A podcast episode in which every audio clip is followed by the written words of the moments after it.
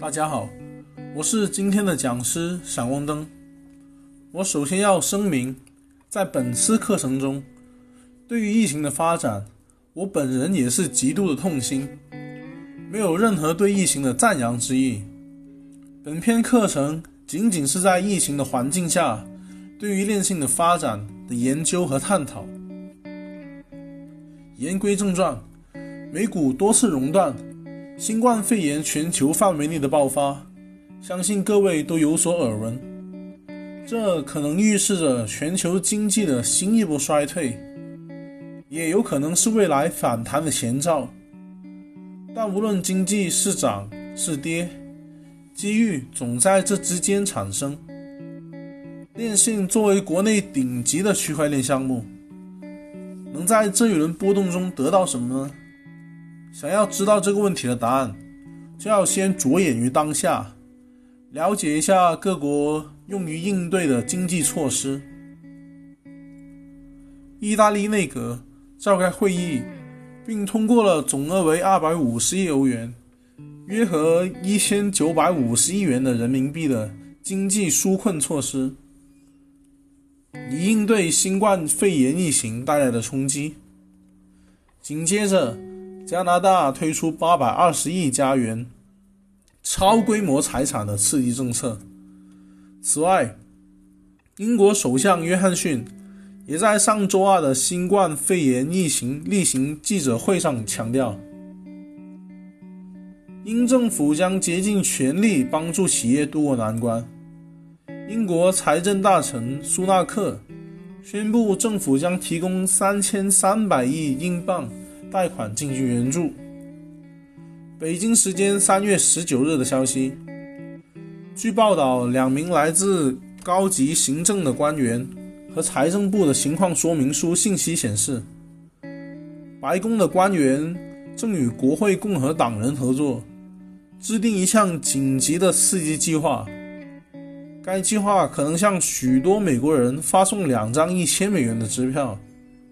并投入三千亿美元，帮助小型企业避免大规模的裁员。三月二十三日的晚间，美联储开启无限量、无底线 QE。美联储宣布一系列的帮助市场的新计划，包括不限量购买债券，以保持借贷的成本在低水平。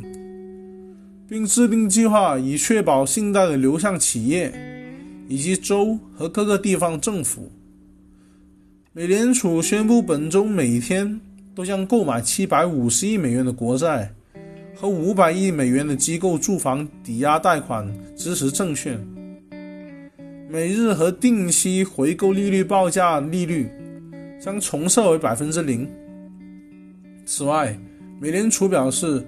将很快宣布主接商业贷款项目，以支持中小型企业贷款，为联邦中小型企业局的措施提供补充，为企业在新设两个流动性的工具。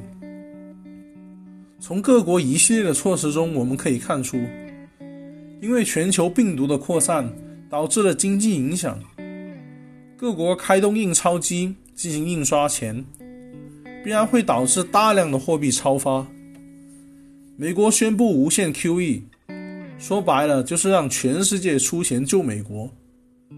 此次的援助计划是史无前例的，大规模经济通胀在信用等级较差的国家地区会直接显现出来，但其余各个地区却不一定。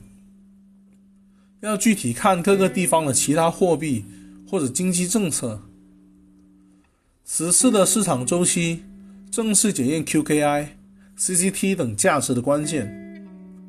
我认为，在全球如此的经济情况下，QKI、CCT、QKF 等的经济价值终究会显现出来。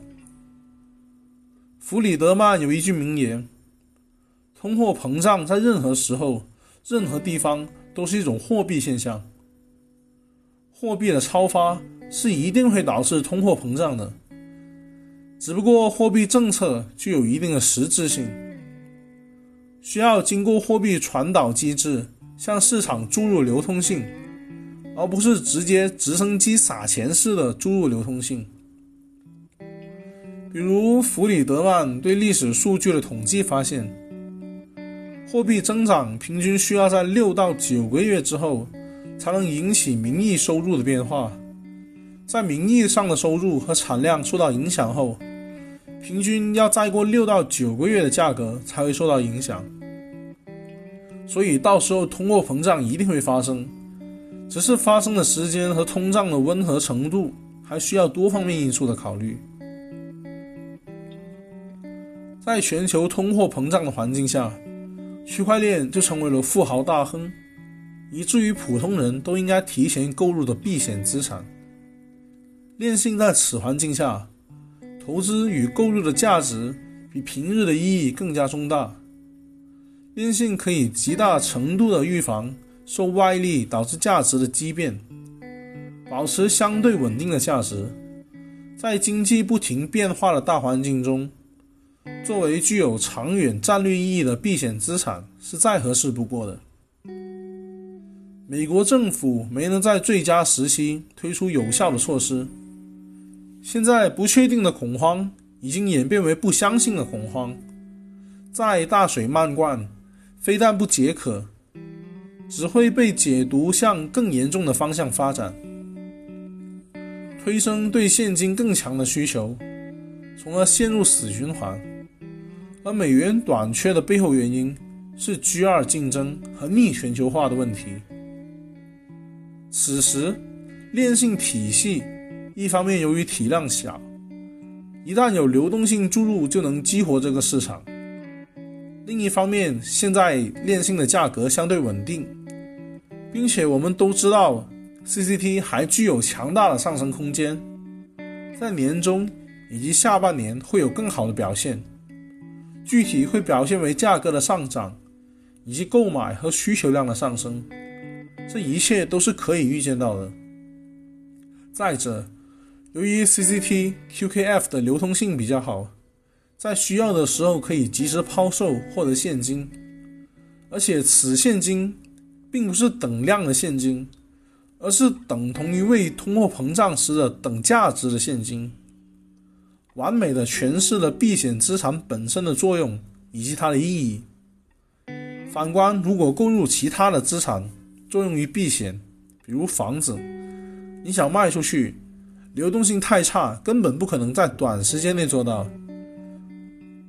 未来的大水一定会回流，所以 CCT 和 QKF 肯定是优先反弹的品种。那么 CCT 的这些资产。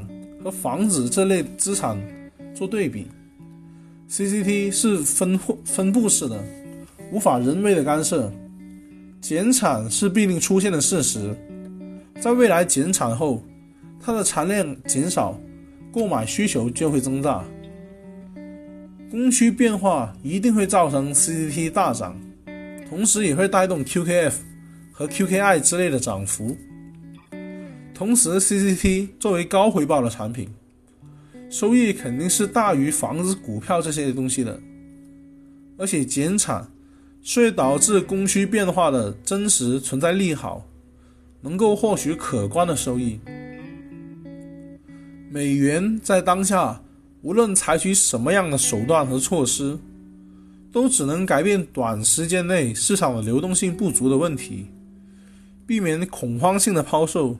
也就是尽量的避免暴跌，但是对于市场来说，基本面不得到改观，这些上涨都只是微弱的反弹而已。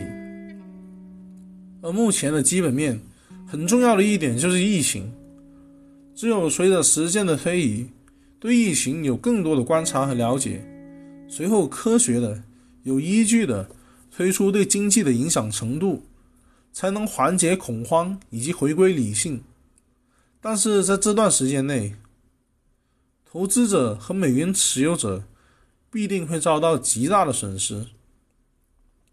现金、房子和 CCT，当下最应该留着 CCT。